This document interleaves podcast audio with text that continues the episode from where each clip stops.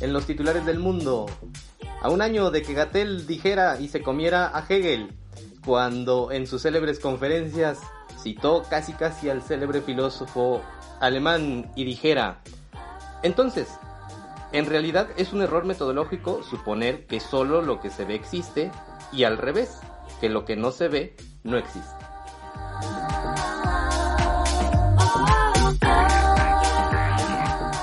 También la, biografía de Philip Roth de bestseller a fiasco tras las acusaciones de agresión sexual contra su autor. El escritor Blake Bailey, autor de una biografía de Philip Roth que se publicó a principios de abril en Estados Unidos, ha sido acusado por varias mujeres de haberlas acosado o agredido sexualmente. Tras conocer estas acusaciones, su agente literario rompió con él y su editorial suspendió la promoción del libro, considerado uno de los grandes bestsellers de la temporada en el país norteamericano. Qué fuerte.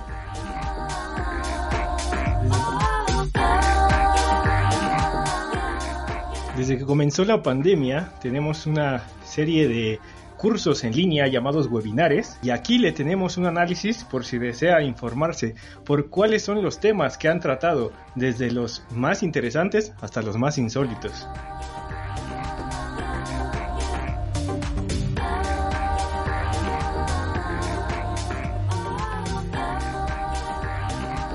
Bienvenidos, bienvenidas muchachos, ¿cómo se encuentran? Estamos aquí nuevamente, como cada jueves, ahora con otra anécdota.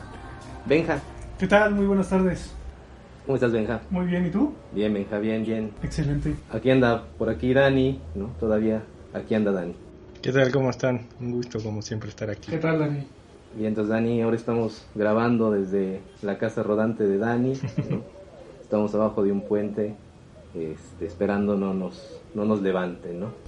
eh, pero pues bueno, hoy, hoy, hoy, hoy les traigo un, un tema eh, que ha florecido en el último mes, eh, que es el de, el de Miki Foucault y su acusación realizada por Guy Sorman en relación a esta cuestión de la, de la pederastía.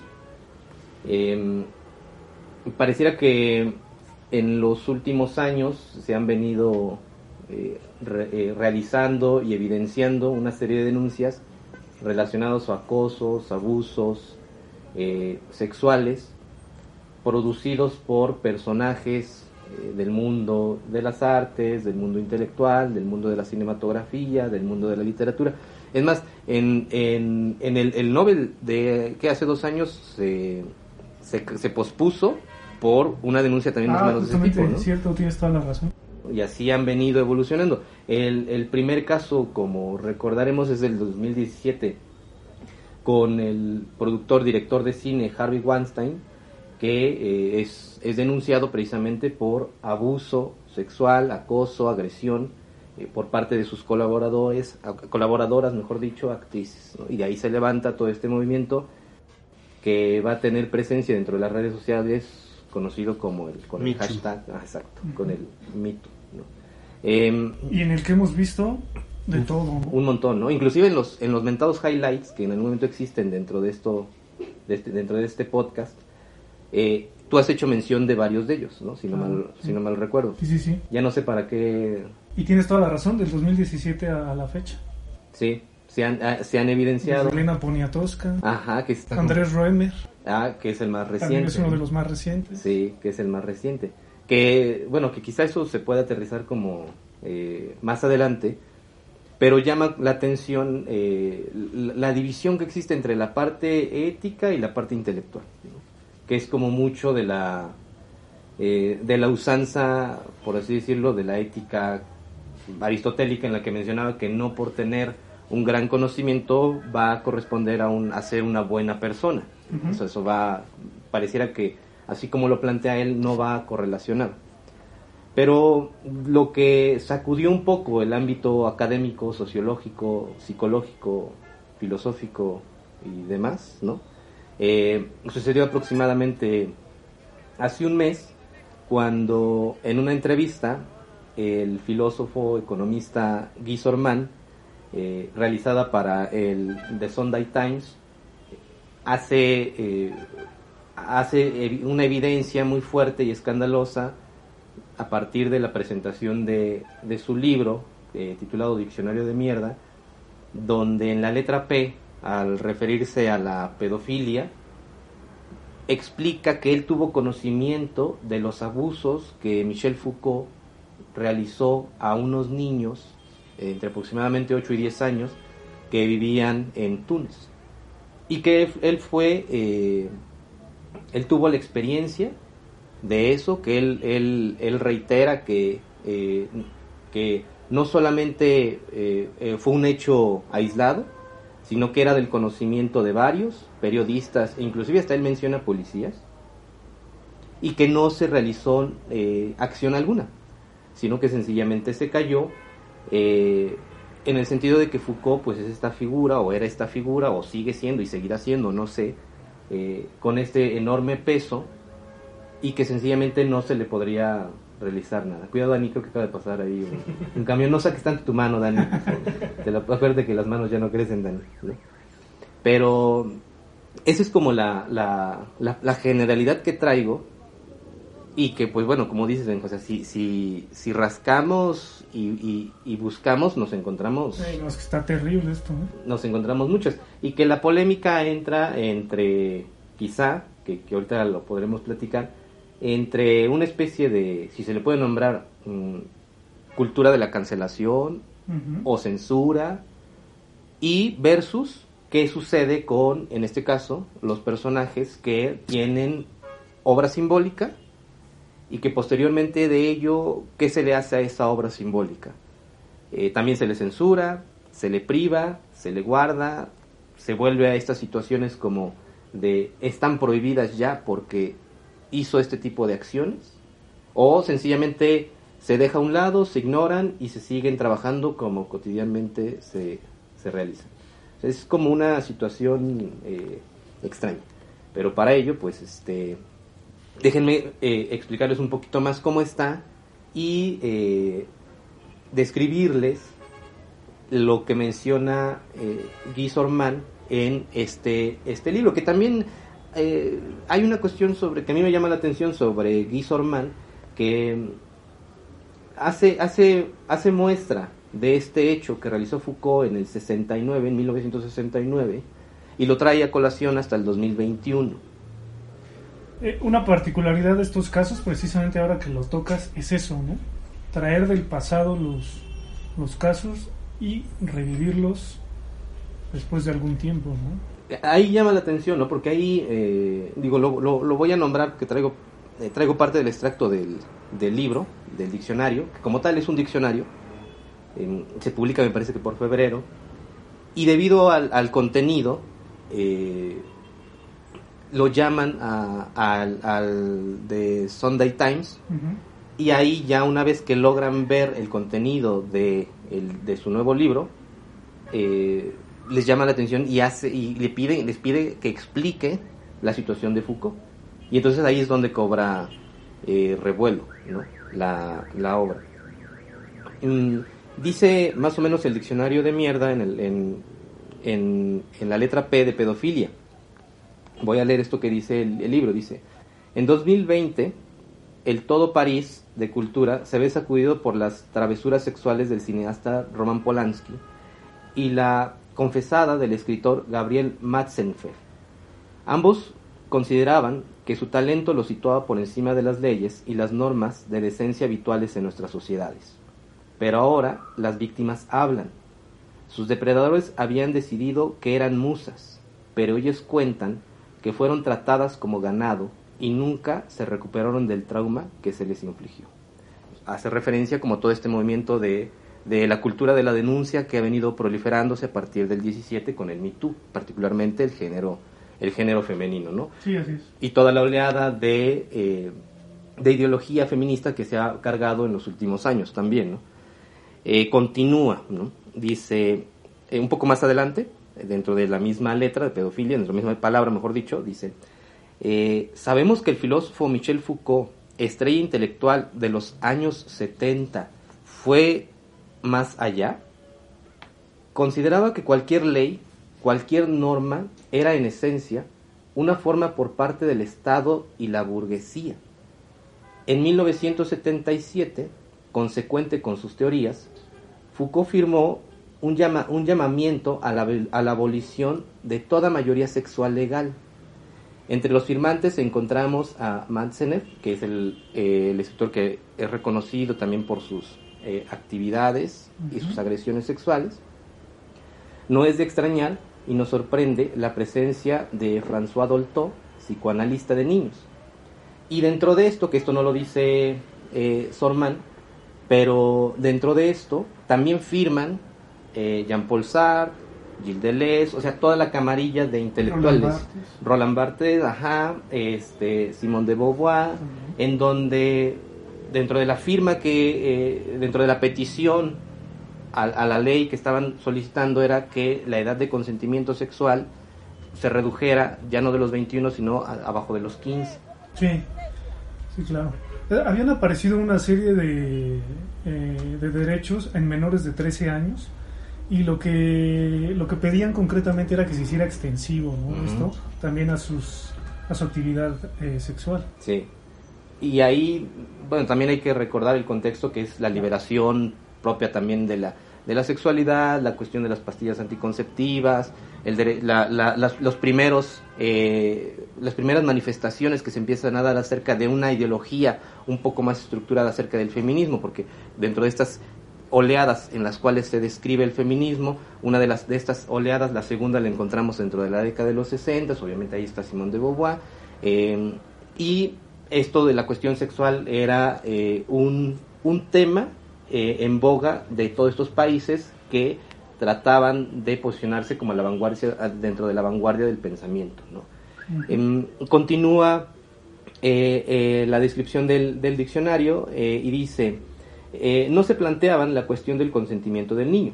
evidentemente no. O sea, ellos, ellos como adultos imponían ¿no? su poder por encima de los infantes y decían, bueno, ellos pueden tener acceso a su sexualidad a partir de los 13, 15 años, sin consultarlo propiamente también con quienes iban a ser ocupados, que en este caso eran los niños.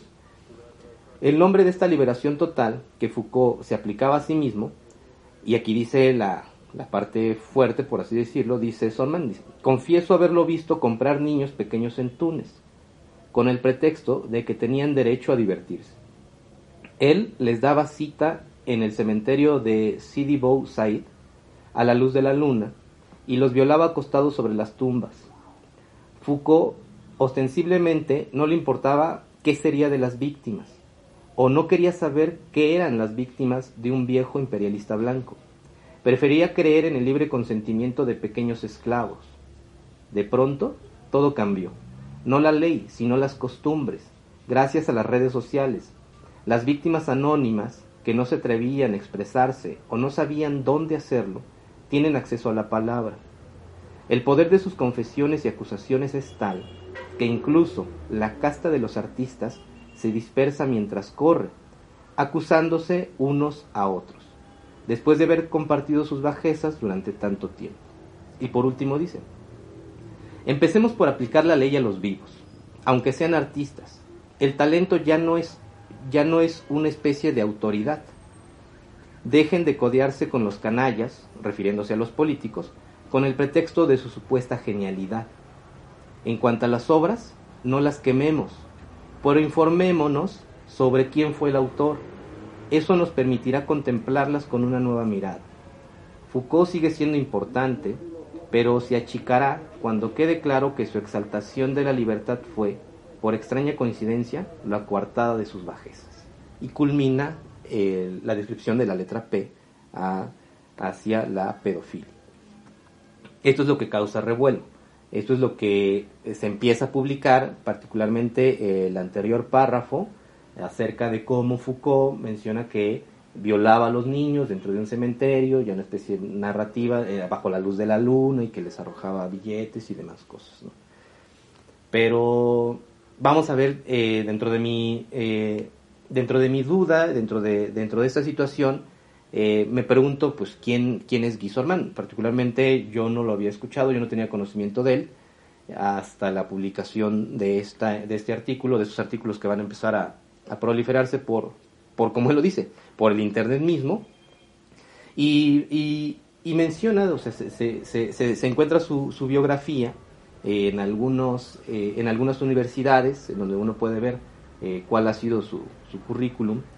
Y pues Guy Sorman estudió en, en, París, este, estudios políticos, en el Instituto de Estudios Políticos, también eh, estuvo activo en la Escuela Nacional de Administración y es a partir del, del año de 1970 cuando se introduce como en un sentido formal de la docencia, a decir de las fuentes, ¿no? en donde consulté que fueron algunas universidades, que eh, empezó a impartir clases en, de 1970, es una carrera un poco larga, de 1970 al 2000, en el Instituto de Estudios Políticos de París. Ahí impartía clases de filosofía y economía. Eh, también una situación eh, particular eh, de Guy es que en 1995 fue partícipe de la campaña presidencial del posterior presidente, en ese momento precandidato, Jacques Chirac. Y a decir de, la, de, de, los conocedores de la, de la obra de Guy Sorman, lo describen como un personaje con una ideología ligada al liberalismo clásico, eh, en el cual atiende, y me parece que llega a desdeñar plataformas de Internet porque tienden, supuestamente él, a eh, decantarse hacia un lado de la izquierda y que eso conllevaría a la desestabilización del sistema económico. Sí, no hay que, no hay que perder la vista de, ese dato porque sí es un, e, es un filósofo con, ideas de, derecha y eh, en las entradas del, diccionario se ve muy claro, ¿no? También la que tiene, la que tiene del Papa Francisco es una crítica muy fuerte a, a su ideología ¿no? política. Sí, inclusive está. Le, llama el Papa Verde, el Papa Verde Rojo. Rojo, verde rojo, ¿no? Así, aludiendo lo rojo a esta cuestión como izquierdosa. Así es. En donde empieza el Papa a postularse ideológicamente eh, más de centro. Así es, simplemente no era una ideología tradicional en, ese, en ese puesto. Ajá, y la cuestión de lo verde hacia, hacia eh, también como las miras, inclusive la cuestión de los, del cambio climático y toda esta situación, ¿no? O sea, así como bien dices, cómo va describiendo a cada uno de estos personajes eh, conforme ya una tendencia muy marcada. Sí, digamos que el diccionario no es una cosa muy muy parcial que digamos. No, no, no. No, es, un, no es, un, diccionario objetivo, pues en ese sentido. Claro, no. También está la, la, cuestión en la CH, eh, cuando pone los chalecos amarillos. y, que hace la comparación con el mayo francés, lo que hicieron en ese momento y lo que hicieron y lo que están haciendo ahorita, en donde dice que pues bueno, ahorita ellos pues sencillamente no son pobres, a diferencia del mayo francés, entrecomillado, pero que ahorita ellos lo que están preocupados es más bien por la pobreza que pueden venir en la medida en que puedan perder sus trabajos. Sí, todas y cada una de las entradas están plagadas de, de, sus opiniones, ¿no? Claro. Políticas. Y aquí como... Que, que esto y, y, el contexto que habías puesto mm, tampoco sirven para justificar que en un momento dado Foucault haya actuado así, ¿no? simplemente es poner las cosas en contexto un poco, ¿no? Sí, porque también está como la, contraparte, ¿no? O sea, se ha, se ha evidenciado a Foucault en redes sociales, en foros, en artículos, pero también donde queda la posible culpabilidad y responsabilidad de Guy Sorman por no denunciar. O por, o por hacerlo, que eso es como lo que a mí me llamó la atención.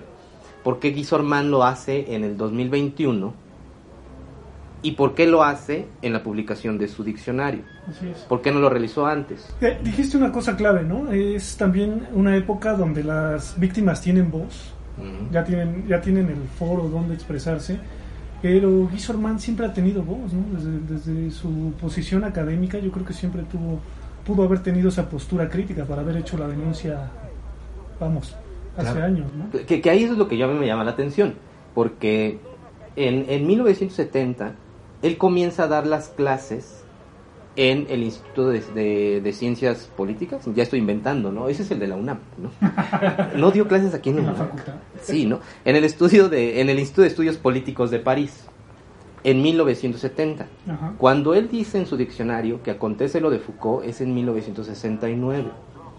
De ahí que yo considerara que, pues, ¿por qué no tuvo esa autoridad para decirlo? Y en el 77 vino lo de la firma de, este, de esta petición de la que comentaste. Entonces, perfectamente ya él conocía los hechos del 69. Claro. Viene la petición y le hubiera servido como un antecedente, ¿no? Sí. En una postura muy crítica. Eh, si, no mal recuerdo, en el 74 es cuando Foucault sustituye a... A Jean Hippolyte, ¿no? En la, en la cátedra de Historia de los Sistemas de Pensamiento también, ¿no? Que, bueno, la conferencia inaugural de lo más conocido se publica después como el orden del discurso, ¿no? Entonces también, si se hubiera hecho la denuncia previamente, pues obviamente habría causado, o bueno, habría influenciado de cierta manera esa... Eh, esa postulación o, bueno ese, ese nombramiento no y que, que yo ahí siento que dentro de la comodidad de Guy, según yo mi interpretación, es que precisamente no era una figura que su voz pesara para ese momento versus el monstruo de Michel Foucault. Ni tampoco acompañaba la coyuntura política como lo es el caso de, los últimos 10 años quizás, ¿no? O sea, donde el, feminismo se ha constituido como un, nuevo sujeto revolucionario, ¿no? Eh, estoy hablando de que, a diferencia, como, como lo, han hecho notar ustedes, eh, en el momento del 68 no, no, solo era un movimiento estudiantil, sino había eh, una ruptura epistemológica respecto a las ideas dominantes, ¿no? Podemos decir a lo mejor la, la, tradición del marxismo, del estructuralismo, y es una generación de jóvenes que eh, con, con, nuevas ideas, ¿no? O sea, ahí están eh, muchos nombres de los que ya se han mencionado. ¿Cómo cuáles, Dani? ¿Cómo cuáles? Pues el o sea, mismo Foucault, Deleuze, este, por mencionar Rancière también eh, en, el campo de los franceses, ¿no? Entonces, viene una ruptura, eh, no, no, solo que también implica el fracaso de, cierta tendencia del pensamiento crítico y una serie de vertientes donde eh, se, desarrollan todos unos nuevos pensamientos eh, sobre, sobre la izquierda, ¿no? Pero donde de hecho el feminismo no, no era como la figura principal, ¿no? Aunque, aunque sí, sí, sí se, se, hablaba de, por ejemplo, el acceso al voto de las mujeres en, años previos, pero no era como el eje central de esa ruptura, y que, pues, como para deslindarse quizá como de su, de su responsabilidad, menciona que también periodistas ¿no? y policías conocían la situación, pero que tampoco ellos hicieron nada. O sea, yo, yo sí lo vi, dice Gisorman, yo sí lo vi, yo sí tuve conocimiento de ello, pero sencillamente eh, también, acuérdense que había policías y acuérdense que también había periodistas que sabían de esta situación, no era el único, así que no me vayan a empezar a pedrear a mí, ¿no? Ahora, ¿no? Porque eso es lo que llama la atención. Ahí decía también, ¿no? O sea que en la Semana Santa del 69, que era lo que les decía, en el 69 hacen un, un viaje muy cerca de Túnez donde Foucault se encontraba y dice, pues ahí sencillamente eh, los niños acudían a Foucault en la noche y era cuando Foucault les, les aventaba, les arrojaba el dinero y les decía, pues nos vemos en la noche. Allí hacían el amor en las lápidas con los muchachos. Eh, ni siquiera se ha planteado la cuestión de si había un consentimiento, que eso es como lo más, eh, o sea, lo, lo, más escandaloso. Y ahora, pues bueno, eh, hay que también recordar la parte cuando cierra un poco en el último párrafo, en su descripción, cuando dice, bueno, hay que ser buena onda con Foucault, o sea, no hay que mandar a la, a la hoguera sus libros, o sea, sí se pueden seguir consultando. Sencillamente hay que conocer al autor para verlo desde otra manera. Que también me llama la atención ahí, eh, hablando de, fechas muy puntualmente. Eh, por ejemplo, eh, no, lo tengo claro, la verdad, en qué años eh, estaba escribiendo, publicó los volúmenes de la historia de la sexualidad, que de hecho recientemente se publicó el, cuarto libro, ¿no?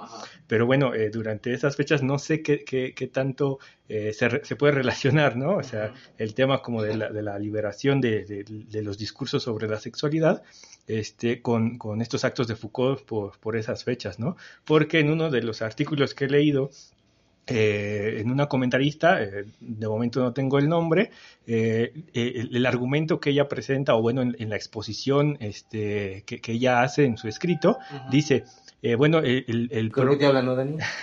el del gas ahorita. ¿Es para ti, Dani? ¿Es para ti, Dani? y eso que es la tarde, ¿no? Por lo general el, del gas siempre pasa por las mañanas. ¿O será, que nos, que, que nos querrán que nos movamos? A ver, si no nos vienen a atorar ahorita, pero bueno, entonces, este, que no se puede transmitir así desde la calle, ¿no? O sea, sí, no, no, es como un tianguis, ¿no? es como un tianguis. Pero bueno, la, cuestión es que en, la exposición del escrito de esta señora lo que dice es, eh, lo, lo, que me preocupa es cómo voy a leer ahora los, textos de Foucault, ¿no? O sea, las ideas críticas eh, sobre, o, bueno, su estrategia de, análisis del discurso, cómo lo voy a, aterrizar, ¿no? No solo a, mis preocupaciones, a mis objetos de estudio, sino cómo lo voy a hacer. Caramba. ¿Ya llegó el pan otra vez? Voy por él. ¿Qué vas a querer? No sé, una chilindrina. Valdría bien, ¿no? Con el tequila que estamos tomando. Entonces la idea acá es cómo, leer a Foucault y cómo atender sus textos sin quitarse de la cabeza los hechos que nos están presentando acá, ¿no?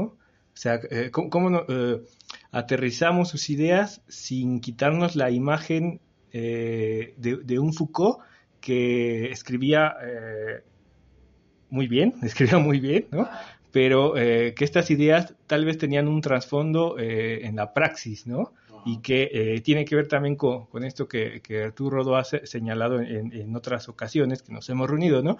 Que tiene que ver con qué tanto la, persona se relaciona con, sus ideas políticas, con, su ética, ¿no? Qué, tanto están enlazadas, ¿no? En, su figura.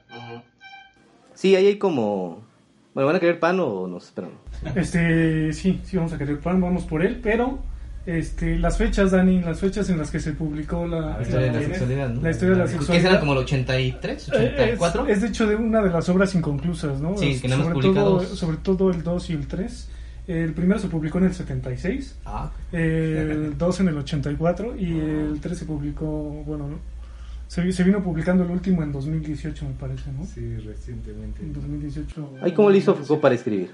¿No? Eh, no, seguramente eran las notas, ¿no? Exacto, por ahí. ¿no? Eh, pero sí, es como... ¿Quién la recuperó y de dónde?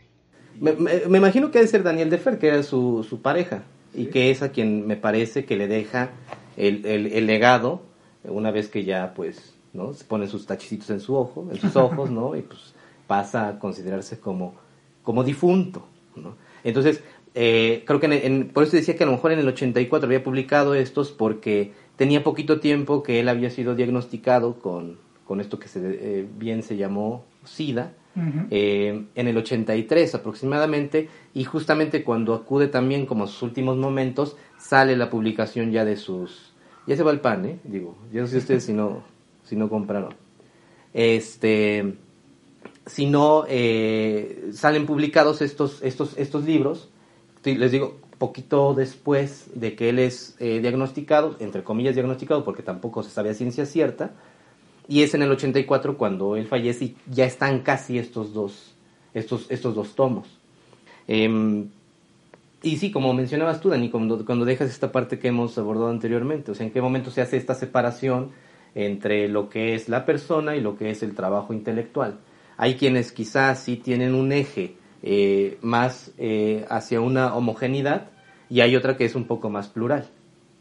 Digamos, dentro de esa pluralidad, si bien valga la palabra o no, pues está como un poco extraño cómo hacer esta comparativa de cómo se debe actuar, cómo se debe de eh, abordar a la situación con este personaje y más si él como ya está muerto, ¿no? Porque hay que recordar que Sorman al final también recule de esto que habíamos platicado, o sea, hay que ser buena onda, no hay que condenar los libros a la hoguera, nada más hay que hacer una nueva lectura a partir del conocimiento de quién es el autor. Sí, él, mismo trata de salvar esa situación, ¿no? Nada más dice, bueno, hay que hay que informar al lector que Foucault incurrió en esta, en, esta situación, ¿no?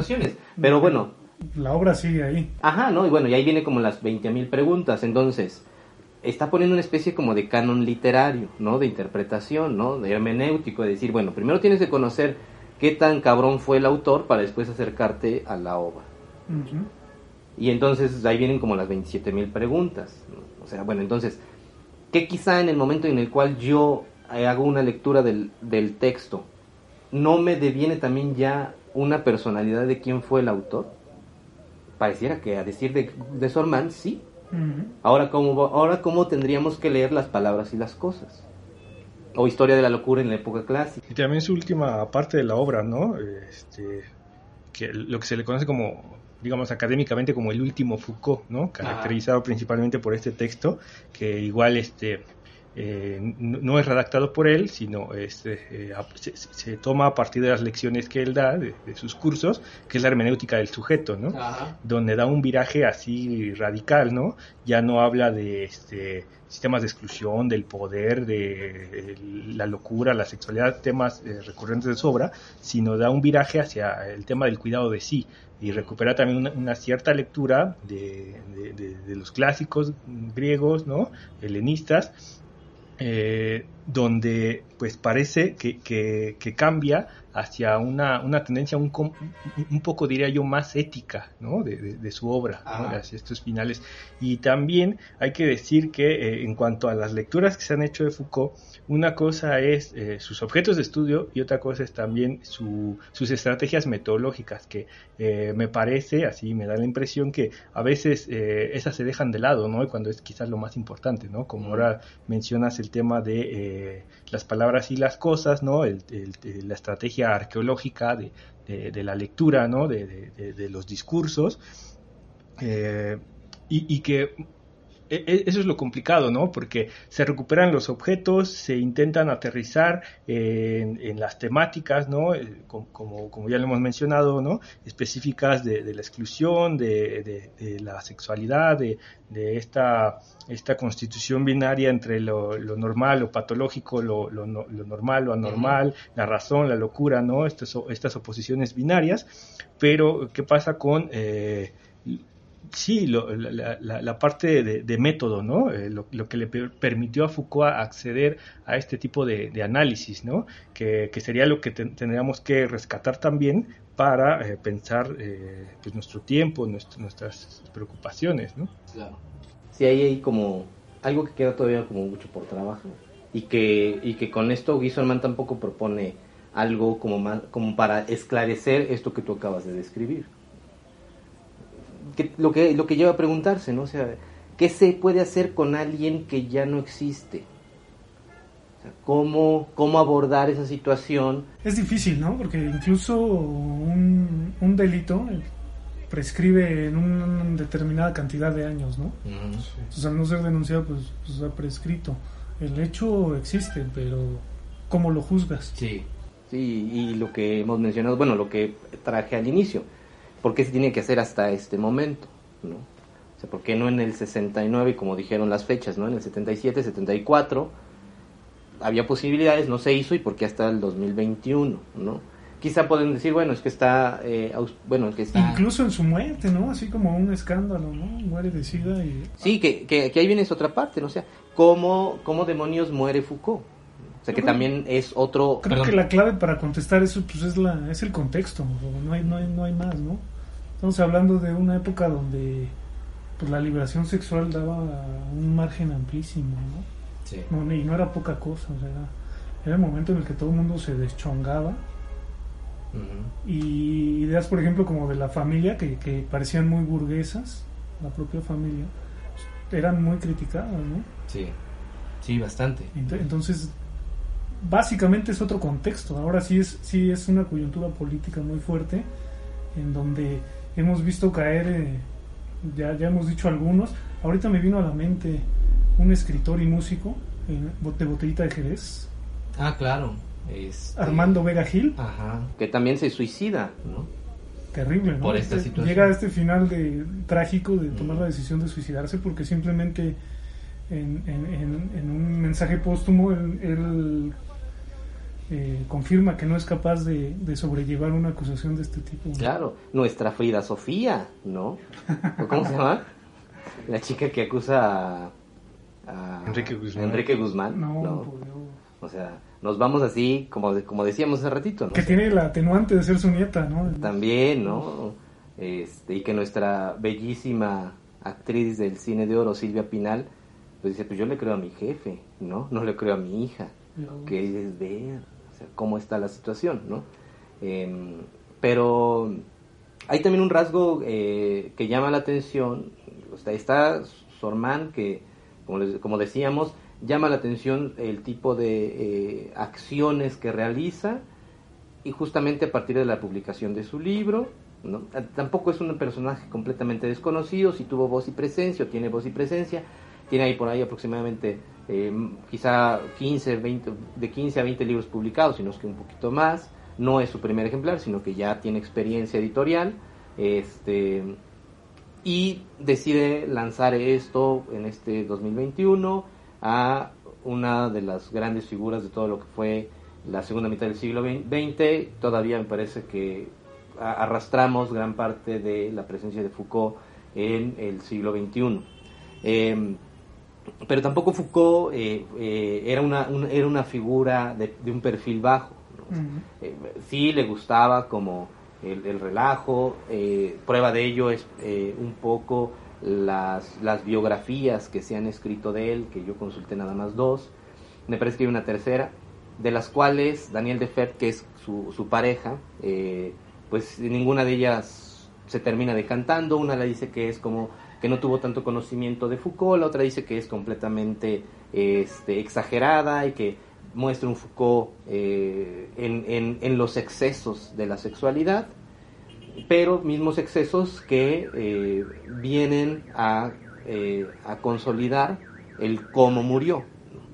Murió a partir propiamente de una práctica sexual no cuidada y en la cual se contagió muy probablemente, a decir de propiamente de Millet, uno de sus biógrafos, en los barrios de San Francisco. en el 84 cuando en Le Monde dicen eh, ahí que eh, describe así tal cual, eh, lo voy a leer, dice que en el artículo del 27 de junio del 84, dice Michel Foucault ingresó a la clínica para dolencias del sistema nervioso del hospital de Salpêtrière el 9 de junio de 1984, con el objeto de que se continuara la exploración de síntomas neurológicos complicados con septicemia, o sea, una infección en la sangre. Estos exámenes revelaron la existencia de varias áreas de supuración cerebral. El tratamiento con antibióticos tuvo efectos favorables en un principio y la remisión permitió que Foucault tomara nota de eh, la publicación de sus últimos libros, de estos que estábamos hablando de historia de la sexualidad, en lo cual está hablando del uso de los placeres y la inquietud de sí, segundo y tercer volumen de la historia de la sexualidad. Y pues que ya un deterioro agudo impidió la posibilidad del tratamiento efectivo y la muerte ocurrió eh, a la 1.15 eh, de la tarde de un día posterior, del 25 de junio. Todavía ahí eh, se mantenía como con recelo la información oficial, al ser una, una figura pública, pues los familiares, la hermana, la mamá, la pareja, que pues hasta el momento, así como lo dicen, no estaba del todo enterada de que era en un principio lo que tenía Foucault. Está el rumor entre que sí le comentó, no le comentó, y posteriormente se publica ya en un sentido más estricto que había sido diagnosticado con SIDA Foucault y que pues fueron, fue la causa por la cual eh, fallece.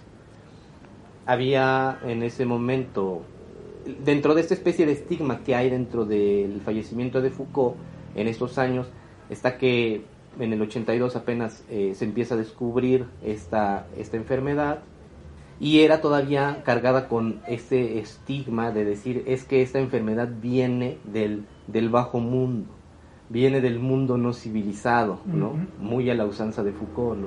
O sea, viene de aquellos en donde no tienen eh, un, un uso, una costumbre de lo que sí tiene Europa vienen de una especie de infección de unos salvajes. Y a partir de ello, la familia también guardó silencio, porque como un intelectual de la figura de Michel Foucault, iba a morir de una enfermedad traída de un mundo exterior que no había sido la gran Europa.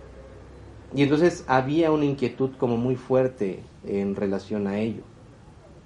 Eh, Daniel Defer después eh, confirma ¿no? que, lo, que, que, sí, que sí Foucault eh, haya muerto de, de, SIDA, pero que sencillamente no se quiso eh, hacer público por lo que, lo que llevaba. Inclusive tanto así que en, esos primeros, en esos primeros años de, de, eh, de haber nombrado al SIDA y que se empiezan a dar los, los contagios, despectivamente muchos decían que era un cáncer gay.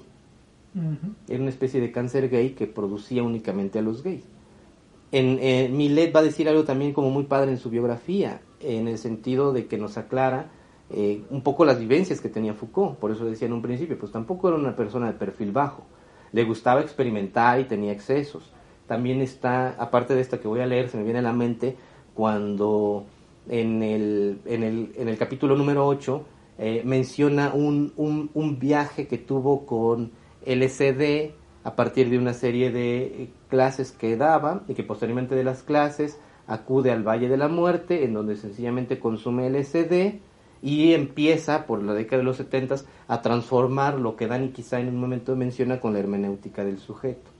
Empieza a entablar el cuidado de sí, la concepción de las experiencias límite y que a decir de quienes lo, lo acompañaron, los docentes que acompañaron en ese momento a Foucault en esta experiencia del LSD, hacen reivindicar que posiblemente de ahí empiezan a salir estos a partir de estas experiencias. Eso ya fue durante su viaje a San Francisco. Así es, sí. A partir de estas experiencias empieza a transformar un poco la concepción de ciertos o empieza a introducir nuevos conceptos que sencillamente no tenía anteriormente en esto que va a ser como la arqueología del saber y todos estos procesos de la genealogía, etcétera. Y dice Millet en 1975 eh, lo había entusiasmado la comunidad gay que ahí florecía.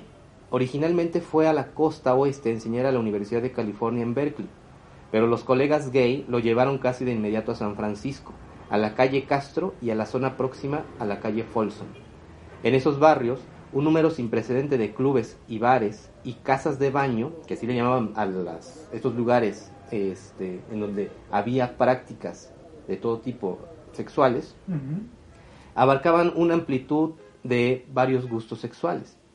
Mantenía un conjunto exuberante y experimental. Foucault se sentía libre como nunca antes en San Francisco para explorar su obsesivo interés por los placeres prohibidos. Tenía este, San Francisco fue, por así decirlo, una especie de liberación a Foucault porque dentro de la sociedad francesa, que había quizá bien o mal logrado un movimiento eh, a partir de la experiencia de cierto tipo de derechos hacia los jóvenes y la sexualidad todavía no existían tanto como sí lo tuvo San Francisco. Por eso Foucault era muy habido de regresar cada incluso dicen que terminando sus clases en las noches no dejaba de asistir a este tipo de lugares. que muchos no lo entendían, ¿no? No. Imagínate que hacía Foucault, este intelectual con mayúsculas, Ajá. Ahí alrededor de los hippies, ¿no? Sí. Sí, o sea, era ahí como... Y siempre quedará la duda de en qué se hubiera convertido esa obra, ¿no? También. Con, los años y con las experiencias. Sí, que, que tuvo, que vivió, ¿no? Porque eh, por lo que se describe en la biografía y, en, alguna parte de que se pueda revisar de su obra, sí hay una relación entre lo que experimentaba y lo que llegaba a plasmar. Cómo se iba transformando a partir de las experiencias fuertes, sexuales, que él vivía y que sencillamente lo llevaron a transformar y tener estas, estas especies de divisiones en el pensamiento de Foucault. ¿no? Eh, lo que también llama mucho la atención es eh, que cuando es diagnosticado, eh, por ahí del 83-84, esto, esto lo extraigo de, de, la biografía y también de un artículo que da Rafael Pérez Gay, donde menciona que, y que les digo, que lo extrae de la biografía, que una vez que Michel Foucault se enteró que tenía SIDA, lo primero que fue, lo primero que hizo fue comprarse un boleto de avión a San Francisco. Fue directo nuevamente a los salones que tanto eh, le placían a él. Y ahí, pues con pleno uso de su conciencia, infectó a más de uno de los compañeros en sus prácticas, teniendo conocimiento ya de que era una persona portadora de VIH. Las orgías suicidas ejercían en él un hechizo insólito. Eh, y aquí es donde pregunto nuevamente, ¿no? O sea, eh, ¿dónde situar después de esto? O sea, después de que Foucault tenía sus experiencias límite, después de que Foucault eh, tenía y era, y era de él que tenía una enfermedad que para ese momento quizá con ya la gravedad de que no había cura, y que aún así, bajo ese pleno consentimiento, decidió ocupar los cuerpos de los otros y sencillamente desaparecerlos. O sea, esta idea de, esta idea de las experiencias límite, en el cual eh, Foucault alude un poco a la desaparición completa del sujeto, pues me parece que no lo hizo tampoco hacia sí, sino que también lo ocupó para, o sea, como si el otro fuera parte de sí mismo y que podía ocuparlo como, como quisiera. Ejemplo está esta cuestión de eh, los niños, como dice su hermano, sin consentimiento, y la cuando era portador y que usó eh, el cuerpo de los demás sabiendo que tenía una enfermedad y que por ende los otros también ya eran transmisores de SIDA. Y ahí entonces nos quedamos en esta parte. Tenemos entonces de un lado de la balanza a, a Foucault eh, con, sus, con sus acciones y experiencias límite, por así decirlo, en tanto el abuso de los niños, en tanto el contagio que realizó con pleno conocimiento hacia otras personas. Tenemos por otro lado la obra de Foucault, que como se ve en las, en las facultades, en las universidades, de manera tremenda. Y por el otro lado tenemos la figura de Guy Sorman, que lo hace presente hasta este año, después de un hecho que ocurrió hace más de 50 es, es complicado, o sea, ¿dónde queda ahí la figura de Foucault? Se, se tiene que seguir revisando, eh, obviamente eh, se va a seguir. Se va a seguir revisando. ¿Cómo queda la figura de Foucault? Se tiene que seguir revisando. La de Foucault es una obra incomparable, nadie, nadie había hecho esa clase de, de trabajos. Si alguien, si alguien describió el poder y todas sus formas, pues fue Foucault y nada más. Entonces es imposible que se deje de revisar, yo siento.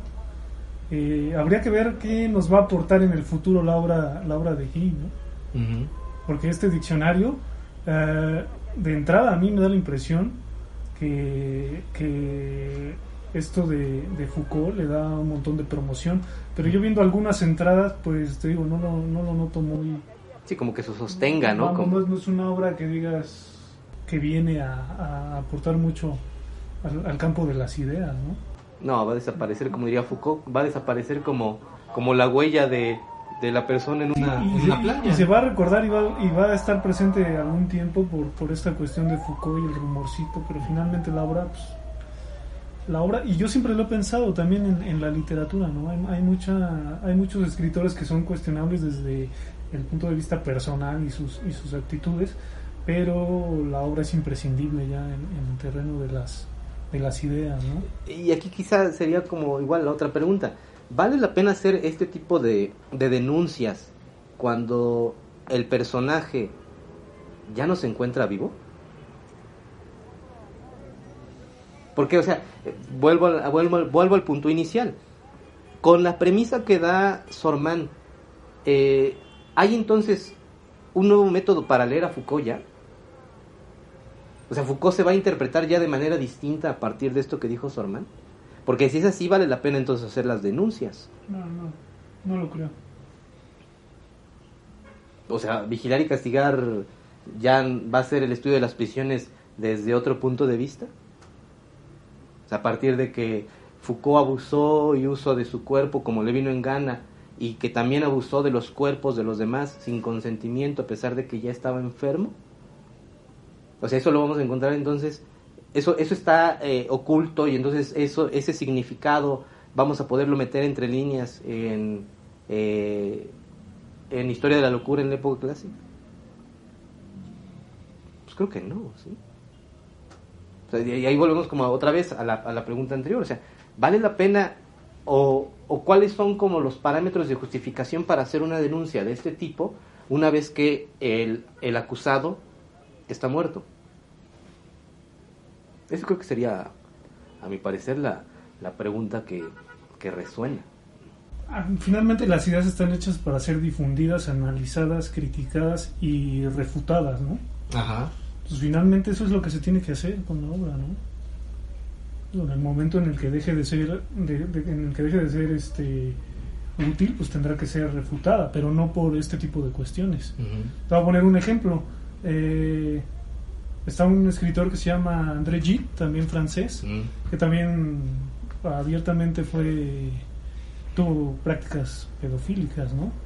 El pintor Paul Gauguin. Así que abusó de...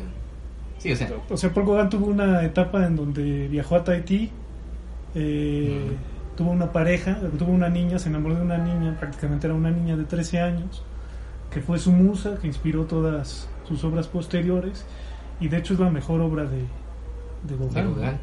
Porque Gauguin antes es una cosa y Gauguin en Tahití es otra cosa, que además yo no sé mucho de eso, Rodo, pero tú nos dirás. Ni yo. La obra de Gauguin eh, de Tahití viene a ser como la precursora de, de, muchos simbolismos, sí, claro. O sea, hay un antes y un después de, de Gauguin y el simbolismo. Y entonces hay que hay que quemar a Gauguin. No, pues no. Eh, me vuelve, me vuelve, me viene a la mente otras de estas cuestiones de Vicente García Guidobro, aguas con los perros del este ya vete prendiendo la camionetita otra vez porque nos vamos ya. Ya nos vamos. Este cuando Vicente García Guidobro enamora a Jimena Amuchategui, me parece, y él tenía creo que 32 años y ella tenía 15. Y me parece que casi casi se la, se la rapta y también eh, no hubo más que la anécdota chistosita de poseer a alguien de menor edad. O sea, sí hay ahí como esas, esas situaciones. También valdría la pena recordar de dónde viene la, el concepto de verdad, en donde pues dice hay muchas cosas que nos venden como verdades eh, irrefutables y no son más que verdades históricas, ¿no? Entonces hablando de historia un poco, pues precisamente en la cuestión del contexto, ¿no? E, esta coyuntura no se tocaba hace 30 años, 40 años, 50 años y ahora pues la vemos en todas partes, ¿no? En las redes. Y que eso también me llamaba la atención en algún momento cuando cuando de repente estaban como estas eh, analogías como un poco ingenuas cuando dicen, bueno, ¿qué fue mejor, no? ¿El barroco o el renacimiento? Entonces, bueno, es que es imposible sencillamente eh, equiparar ambas porque vienen de contextos distintos. O sea, es imposible que tú puedas eh, ejercer un juicio, decir, bueno, una es mejor que la otra. Si la vemos dentro de una especie de, de historia, ¿no? Que progresa, pues vamos a decir que el barroco pero como obviamente esa concepción de la historia ya no la tenemos, guiño guiño, ¿no? guiño guiño, este, pues es imposible comparar a una de la otra. O sea, es imposible porque cada una corresponde a su contexto, a su tiempo y a su época. Yo creo que también esto mucho, eh, a mi modo de entender, y si quieren ya para que vayan prendiendo el cochecito, este, a mi modo de entender esto también creo que esto se debe entender en el contexto en donde surge. Y si no se dice y enuncia en el contexto, y si la persona está muerta, yo considero que no tiene sentido realizar tremenda acusación. Si vive la persona, pues sí. Pero si ya está muerta en este caso, sencillamente yo creo que es innecesario realizar eso. Si no se realizó en su contexto y en su momento, creo que hoy en día es, es innecesario. Foucault va a seguir siendo Foucault y vamos a seguir leyendo eternamente sí, las viene palabras. siendo irrelevante salvo por el hecho que sirve de publicidad para un libro, ¿no? Sí, marketing, ¿no? el marketing, ¿no? El marketing, ¿no? Algo así. Este... Y agregar también que las obras viven por sí mismas, ¿no? Y que también llega un momento en el que la obra se desprende del propio autor. Roland Barthes, ¿no? O sea, la muerte del autor. Forma parte ya de, de la vamos, de la, de la cultura, de la historia del mundo, del patrimonio cultural del mundo. Sí, así como las galletas de animalito. Entonces juzguemos por un lado al personaje y leamos la obra, juzguémosla y destruyámosla, pero con ideas, ¿no? Pero también está la figura del propio autor, ¿no? El propio autor, este, nosotros lo, tenemos así como muy, muy claro, ¿no? De, quién se trata, de su obra, qué sé yo, pero cuando Foucault mismo eh, nos habla del autor, nos está diciendo que, que, no es una figura, digámoslo así, este, sedimentada, ¿no? Que el autor también es una forma de, de, discurso que está atravesado por el discurso y que está constituido por él y que por tanto hablar de autores eh, es estar dentro del mismo discurso. Entonces, bueno, pues eso, eso sería todo de mi parte. Bien, entonces, este, pues ya hay que ir pagando, ¿no? Este, ¿Parking? Sí, sí, sí, creo que ya nos quieren mover. Este, pues nada, eso es como, como a, nuestro entender, entender lo que sucede con Foucault. Mm, obviamente da esto como para 37 mil posturas, sí, también tesis, ¿no? De por qué Foucault fue así, ¿no? Eh, el psicoanálisis en Foucault, que a lo mejor ya se veía ahí su, su desviación y demás cosas, ¿no? Pero bueno, este, dejemos esto así, eh, dejemos eh, descansando a Foucault y pues bueno, no queda más que encender, encender este pequeño cochecito e irnos en esta ocasión, ¿no? Eh, gracias Benja, creo que es momento de, de zarpar. Nos vemos para la próxima. Nos estamos viendo, este, gracias Benja. Dani, gracias. Un placer. Bien, entonces pues nos estamos, nos estamos escuchando el próximo jueves, otro capítulo, otra anécdota. Nos vemos.